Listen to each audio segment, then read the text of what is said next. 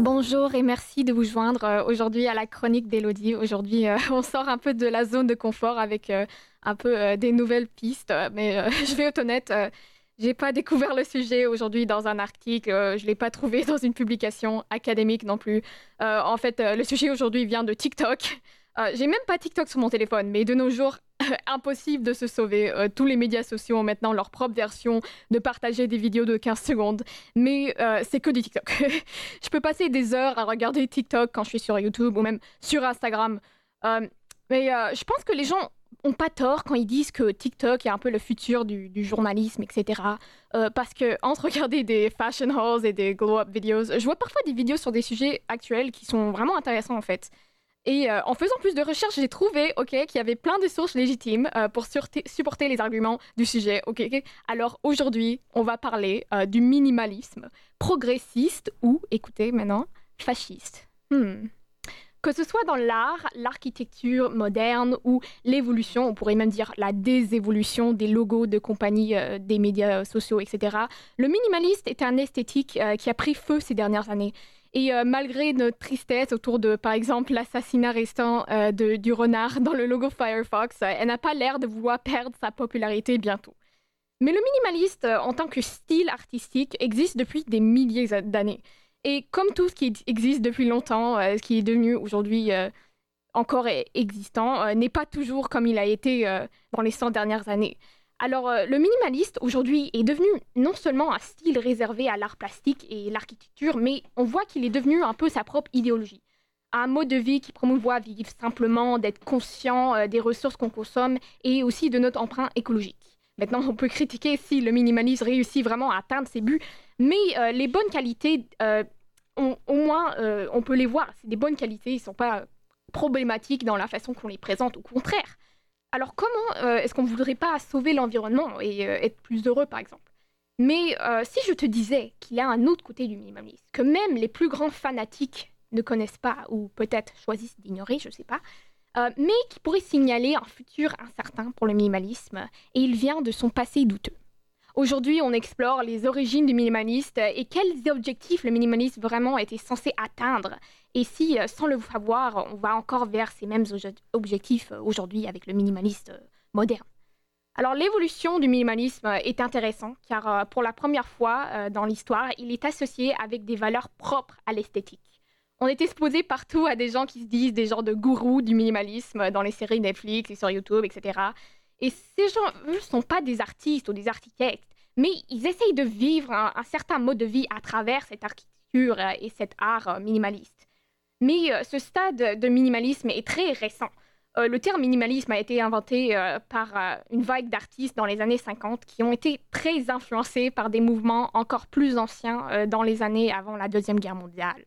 Donc, on peut imaginer que dans ce temps-là, les idéologies associées au minimalisme et ces artistes et architectes euh, ont, pensé pouvoir accomplir des choses très différentes et ces choses-là ont beaucoup changé depuis. même au sein d'une même époque, les artistes pré-minimalistes, je vais dire, étaient diamétralement opposés. Et nous allons voir pourquoi après la pause musicale.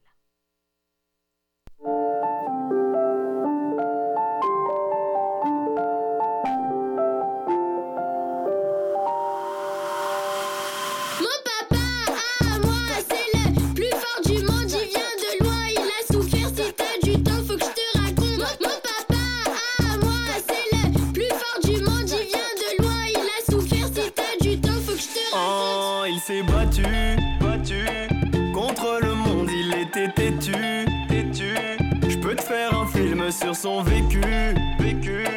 Quand il me parle, j'écoute avec attention et passion.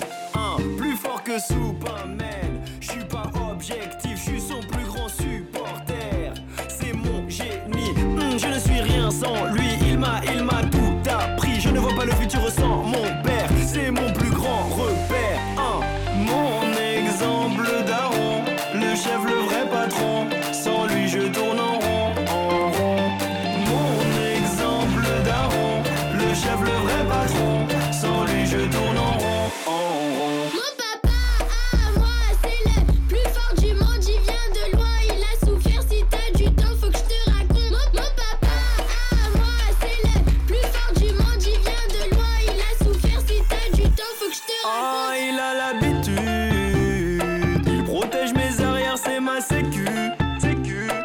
Le débrouillard n'a pas fait d'études.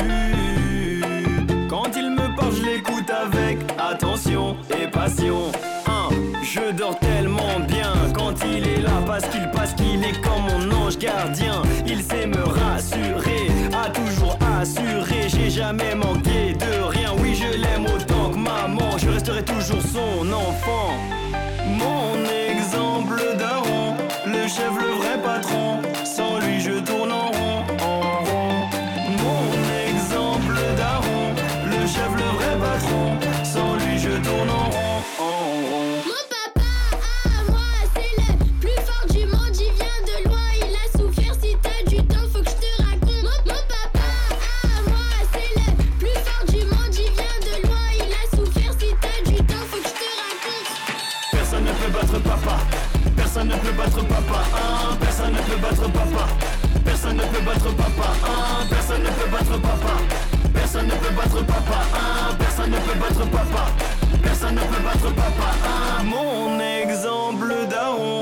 chef, le vrai patron. Sans lui, je tourne en rond, en rond.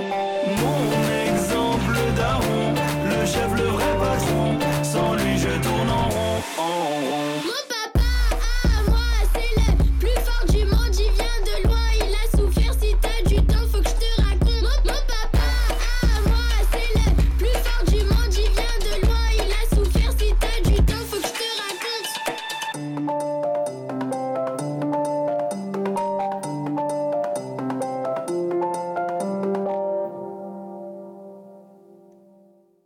Bonjour, euh, vous écoutez encore la chronique d'Elodie.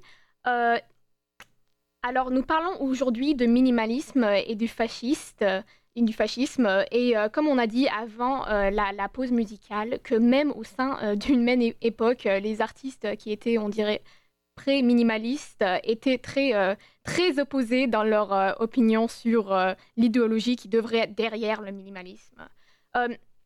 Alors, il y a toujours eu des régions qui avaient embrassé un style vestiaire ou d'architecture minimaliste dans certains aspects de, euh, de leur culture, comme le Japon par exemple.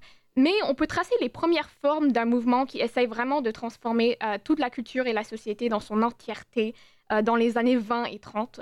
Euh, dans le temps, le style minimaliste était vu comme un moyen d'arriver à leur propre conception de ce qui serait un monde meilleur avec le minimalisme.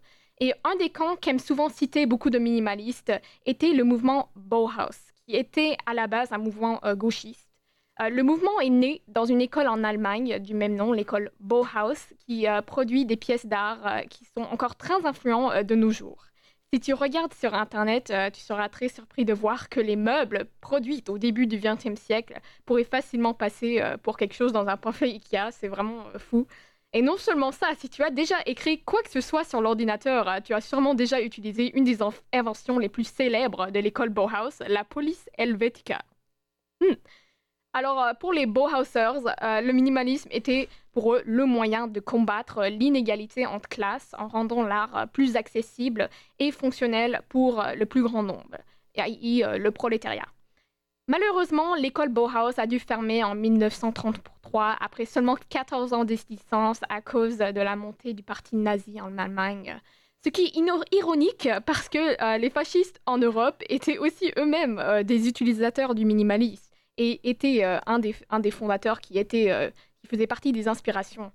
Euh, le fascisme, un- une petite intro, est une idéologie politique euh, qui a gagné de la popularité, surtout après la Première Guerre mondiale et pendant la Grande Dépression.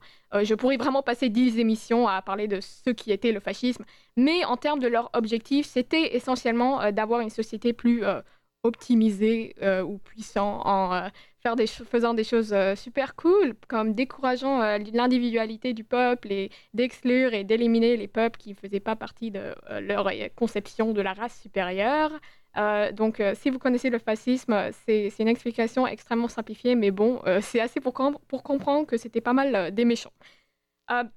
Mais beaucoup de fascistes étaient minimalistes. Et non seulement mais euh, pour eux, le minimalisme était, euh, comme les Bauhausiens, euh, le moyen d'arriver à leur fin désirée. Par exemple, est-ce que tu t'es déjà demandé comment les Romains n'étaient pas complètement dépressifs quand leur statue et architecture étaient tous gris et en pierre? Bah, La réalité, c'est que c'était pas du tout le cas. L'architecture romaine était remplie auparavant de motifs et beaucoup de sculptures qui sont aujourd'hui célèbres étaient originalement peints. Et euh, c'était euh, en partie l'Italie fasciste qu'on peut attribuer le blâme pour cet mensonge. Euh, beaucoup de bâtiments qui ont été construits sous le dictateur du temps Mussolini étaient supposés montrer que l'Italie revenait à la hauteur de l'Empire romain. Cependant, la vraie architecture romaine n'était pas du tout compatible avec ce qu'ils essayent d'accomplir. Ils voulaient unifier les Italiens sous un esthétique qui ne représentait pas leur culture ou leur histoire. Donc c'est pour cette raison que les bâtiments euh, designés dans le temps pour représenter l'Empire romain étaient dépeints comme étant si monotones. Et ça a influencé comment on le perçoit encore euh, l'Empire romain. Euh, ça serait aussi approprié de prendre un exemple en Allemagne. L'architecte personnel d'Hitler, par exemple, Hitler était très explicite sur l'objectif qu'il voulait atteindre avec le style minimaliste, et c'était de renforcer son autorité. les bâtiments représentaient leur euh, détermination, puissance, mais surtout, et le plus important, euh, l'unité et surtout l'homogénéité de la société. Euh, son architecte, Speer, a proclamé lui-même que le fait de réduire les ornements dans le design voulait dire intensifier le message de un seul ornement, qui n'est pas surprenant, l'ornement le plus important pour Hitler, le swastika, l'emblème de son règne. mais ça, c'est des exemples du fascisme à travers le minimalisme. Mais si on veut vraiment euh, avoir une idée de quelle était l'attitude générale des fascistes envers l'utilisation d'ornements dites euh, excessives, l'article euh, très populaire Ornements et crimes de, de l'architecte autrichien Albert, Adolf Loos, où il, il compare l'ornement à un crime et euh, l'article euh, à lire pour connaître ça. Euh, c'était un texte qui a eu un grand succès dans les cercles d'art et d'architecture et a même eu un grand succès quand il a été traduit en français.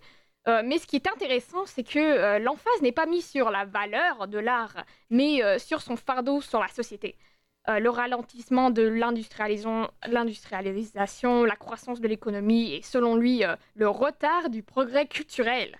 Euh, je pense que cette citation du texte que je vais vous lire euh, résume pas mal adéquatement euh, son animosité envers l'ornement, que je vais vous lire maintenant.